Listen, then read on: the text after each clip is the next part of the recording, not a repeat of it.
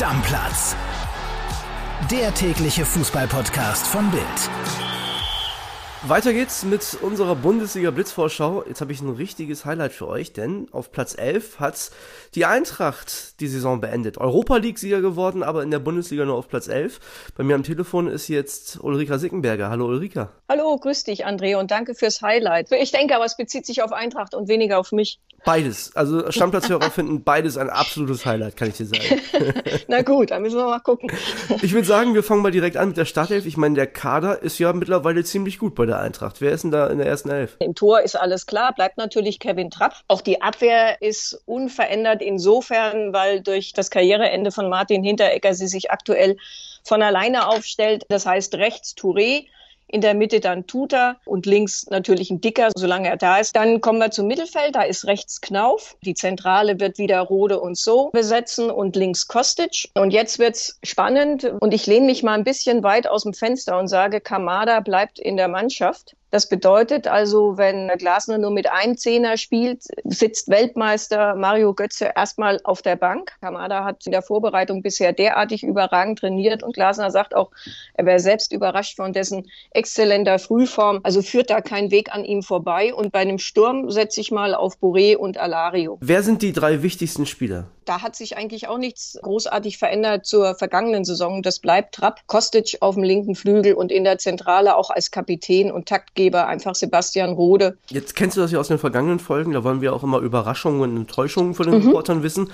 Wer könnte die mhm. größte Überraschung werden? Mein absoluter Favorit diesbezüglich ist bei der positiven Überraschung Kolo Muani. Den hat Eintracht ja jetzt im Sommer ablösefrei aus Nantes verpflichtet. Das ist ein unglaublich eleganter Stürmer. Also der ist echt eine Rakete. Rakete. Da bin ich gespannt und der braucht natürlich ein bisschen. Deswegen glaube ich nicht, dass er von Anfang an irgendwie gesetzt ist, aber der wird seinen Weg in der Bundesliga definitiv machen. Wer ist die mögliche große Enttäuschung? Das ist Jens-Peter Hauge. Den hat Eintracht ja jetzt in diesem Sommer für sieben Millionen fest verpflichtet vom AC Mailand. Der war in der letzten Saison ja ausgeliehen, hatte aber eine Kaufverpflichtung. Man weiß aktuell gar nicht, wo er spielen soll. Das, was Oliver Glasner zurzeit mit ihm versucht, nämlich ihn so als Backup für die rechte Schienenposition aufzubauen, hat jetzt noch nicht so wirklich funktioniert, aber vielleicht kommt es auch gerade andersrum.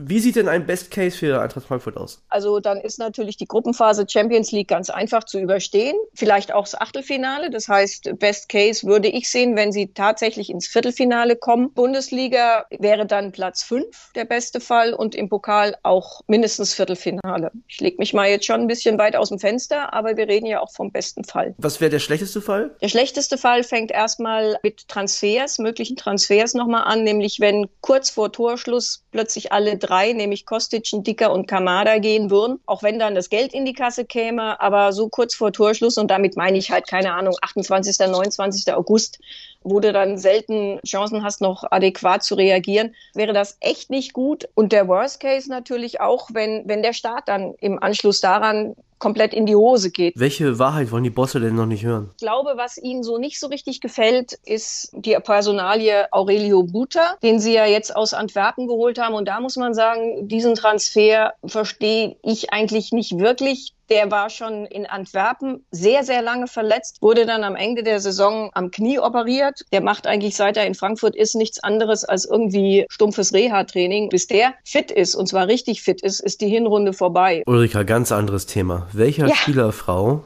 müssen wir denn auf Instagram folgen? Das Gute ist, dass du wir sagst und nicht ich.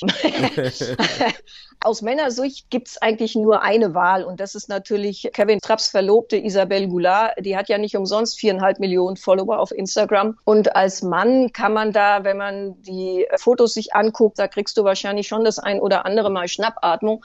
Als Frau kann ich sagen, kannst du dir nur angucken, wenn du ganz großes Selbstbewusstsein hast.